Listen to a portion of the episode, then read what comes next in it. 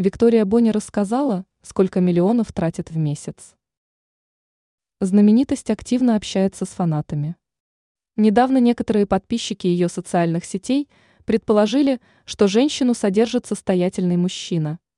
Однако представительница российского шоу-бизнеса опровергла эту информацию, отметив, что давно сама зарабатывает крупные суммы и не нуждается в помощи.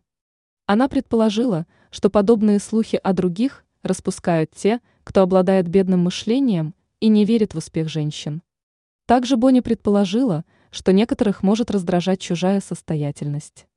Но если вы будете мыслить так, что только папик может решить вашу судьбу, именно так и будет в этой жизни, цитируют слова ведущей издания «Газета. РУ».